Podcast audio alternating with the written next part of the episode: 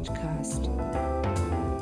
Ihr Podcast aus der Katholisch-Theologischen Fakultät der Uni Münster.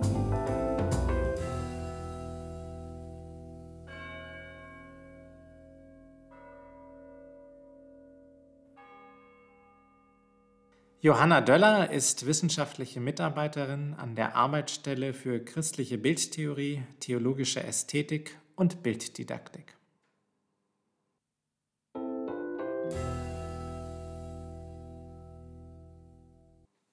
Liebe Johanna, herzlich willkommen im Theo-Podcast. Schön, dass du da bist. Wir sprechen über dein Projekt in St. Lambertus Ascheberg. Wie kam es eigentlich zu diesem Projekt? Ähm, Im Jahr 2020 habe ich, damals noch studentische Hilfskraft am Seminar für historische Theologie und ihre Didaktik, mit Norbert Köster das Thema meiner Masterarbeit besprochen. Und gemeinsam haben wir dann ein Thema entwickelt, und zwar die Entwicklung eines digitalen Vermittlungskonzeptes zu einer Pfarrkirche.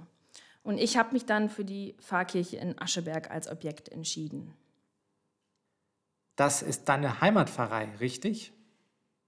Genau, das ist meine Heimatpfarrei. Dort bin ich aufgewachsen. Wir sind zwar erst dorthin gezogen, als ich noch äh, ganz klein war, gelte deswegen auch immer noch als Zugezogene. Trotzdem würde ich es als meine Heimatpfarrei bezeichnen, ja. Wie sah das von dir entwickelte Vermittlungskonzept denn aus?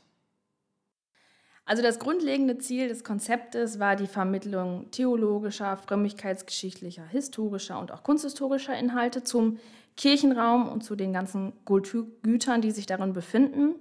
Und es sollte eben über eine reine Wissensvermittlung hinausgehen und zur Auseinandersetzung mit den Objekten und auch mit zentralen Themen anregen. Und damals war das Konzept auch erstmal aufgrund der digitalen Umsetzung auf Rezipienten im jungen und mittleren, mittleren Erwachsenenalter ausgerichtet. Die Erfahrungen der letzten Monate haben aber gezeigt, dass auch viele SeniorInnen großes Interesse an den Inhalten haben. Und so fand zum Beispiel im November auf Anfrage der SeniorInnengemeinschaft ein gemeinsamer Nachmittag statt, wo wir Projektinitiatorinnen die Inhalte vorgespielt haben. Wir sind darüber ins Gespräch gekommen und wir haben vor Ort erklärt, wie QR-Codes gescannt werden. Und dazu haben SeniorInnen ihre Smartphones und ihre Tablets mitgebracht. Die theoretische Grundlage des Vermittlungskonzeptes war neben der Kirchenpädagogik die Idee der biografisch akzentuierten Zugänge nach Konstantin Lindner und auch die Idee der Local Christians. Und wie wurde die Konzeptidee inhaltlich umgesetzt? Das Vermittlungskonzept in Ascheberg basiert auf der visuellen Wahrnehmung der KirchenbesucherInnen, die mithilfe der auditiven Wahrnehmung und auch an passender Stelle mit zusätzlichem Text- und Bildmaterial ergänzt werden. Zugang zu den Inhalten erhalten die BesucherInnen über eine Website, die durch das Abscannen von QR-Codes an den jeweiligen Orten in der Pfarrkirche zu erreichen ist. Das Vermittlungskonzept wurde erstmal nur an vier Stationen angewendet.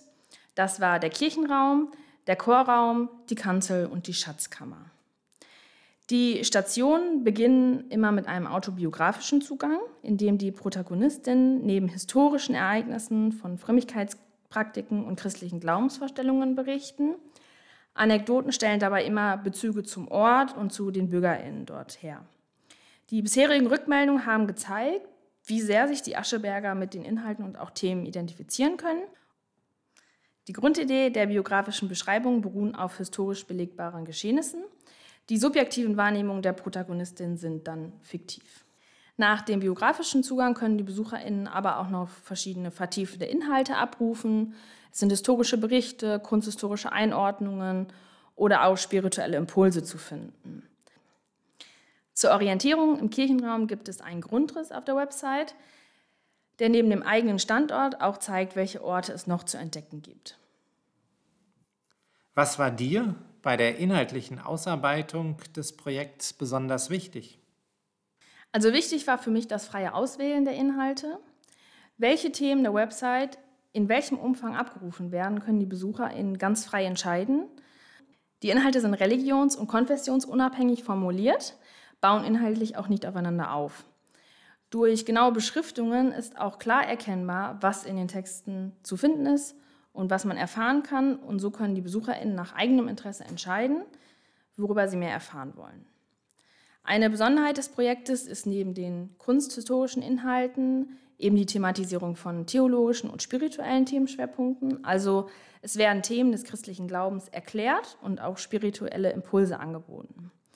Zudem wird immer ein Bezug zur Lebenswelt der BesucherInnen dargestellt, um dann eine Auseinandersetzung mit den Objekten anzuregen.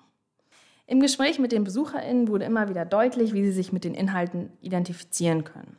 Beispielsweise die historische Katharinenprozession, die bereits damals eine wilde Feierei, so steht es in den Schriften eines ehemaligen Pfarrers, darstellte und aus der sich unsere heutige Ascheberger Jakobikirmes entwickelt hat, auf der immer noch gefeiert wird und für die sich auch echte AschebergerInnen mindestens einen Urlaubstag nehmen.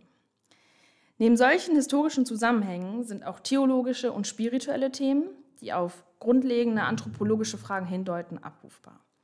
Das sind Fragen wie, wofür bin ich im Leben dankbar, was ist mir im Leben wichtig? Und das sind Fragen, die sich jeder Mensch unabhängig von Religion und Konfession im Leben einmal stellt. Wie wurde das Projekt methodisch umgesetzt? Rückblickend hat sich herausgestellt, dass das Projekt im Sinne des Citizen Science Ansatzes, also der Beteiligung interessierter BürgerInnen, umgesetzt wurde. Für die gesamten Inhalte war Armin Klavergamp, Archivar des Heimatvereins, eine große Hilfe.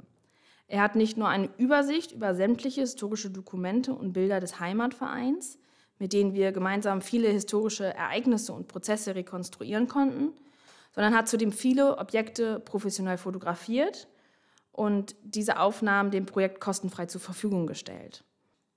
Dafür ist besonders die Pfarrgemeinde im Hinblick auf Bildrechte, die oft mit Kosten verbunden sind, wirklich sehr dankbar. Zudem liehen AschebergerInnen den historischen Persönlichkeiten, die biografisch von historischen Ereignissen und Frömmigkeitspraktiken berichten, ihre Stimmen. Dazu zählen zum Beispiel der Ascheberger Pfarrer, die Ascheberger Küsterin und ein Ascheberger Landwirt. Programmiert wurde die Website von zwei informatikinteressierten Studenten. Die Finanzierung der Informatiker wurde vom Bistum Münster übernommen. Die Website ist, auch dies war in den Vorüberlegungen besonders wichtig, für die Pfarrgemeinde weiterhin händelbar.